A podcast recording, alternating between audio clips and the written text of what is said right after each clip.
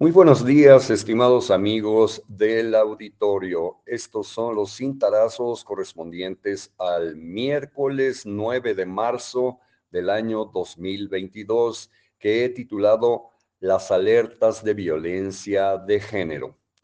Dentro de la coyuntura política ofrecida por los feminicidios y o la violencia feminicida, hay quienes siempre sacan a relucir muchas veces demagógicamente con el objetivo de ganar propaganda gratuita las alertas de violencia de género, sobre todo en estados donde el flagelo se presenta con mayor frecuencia. Muchas veces, insisto, lo hacen de manera oportunista sin saber siquiera en qué consisten esos instrumentos. El tema suele saltar a la palestra pública en el contexto del Día Internacional de la Mujer a conmemorarse cada día 8 de marzo, como sucedió este martes. La alerta de violencia de género se instauró en varios municipios morelenses el 10 de agosto del año 2015. La medida no ha sido levantada por la Secretaría de Gobernación a nivel federal, la cual ha considerado que no hay resultados contundentes en su cumplimiento.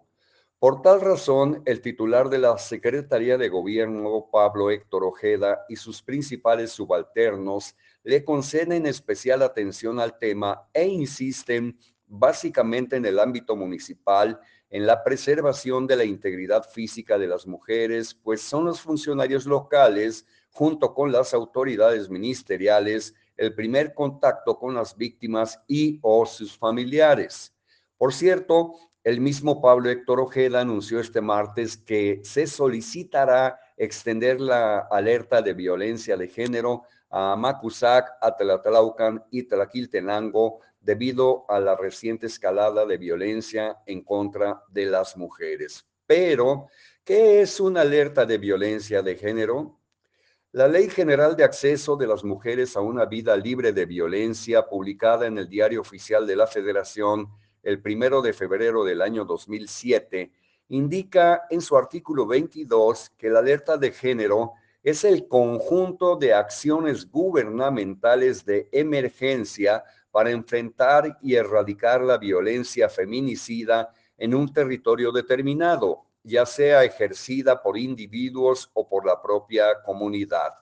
El artículo 23 del mismo ordenamiento señala que la acción tendrá como objetivo garantizar la seguridad de las mujeres, el cese de la violencia en su contra y eliminar las desigualdades producidas por una legislación que agrave a sus derechos humanos, ante lo cual se deberá hacer lo siguiente y voy a enumerar. Primero, establecer un grupo interinstitucional y multidisciplinario con perspectiva de género que otorgue el seguimiento respectivo. Segundo, implementar las acciones preventivas de seguridad y justicia para enfrentar y abatir la violencia feminicida.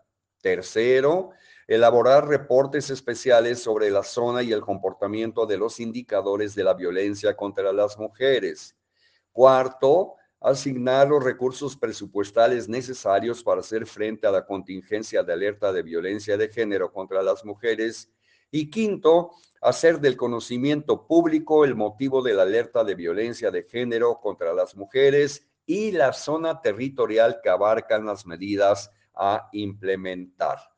El artículo 25 prevé que la declaración de alerta de violencia de género será hecha por el gobierno federal a través de la Secretaría de Gobernación, notificándola al Poder Ejecutivo de la entidad respectiva.